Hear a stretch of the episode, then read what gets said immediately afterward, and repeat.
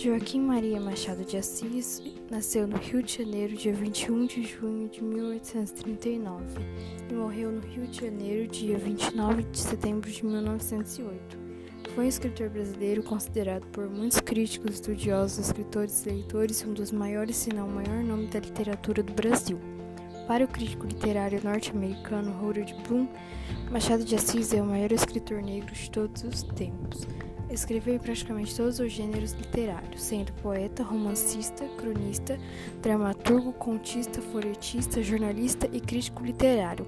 Testemunhou a abolição da escravatura e a mudança política no país quando a República substituiu o Império, além das mais diversas reviravoltas pelo mundo em finais do século XIX e início do XX, tendo sido grande comentador e relator dos eventos políticos sociais da sua época.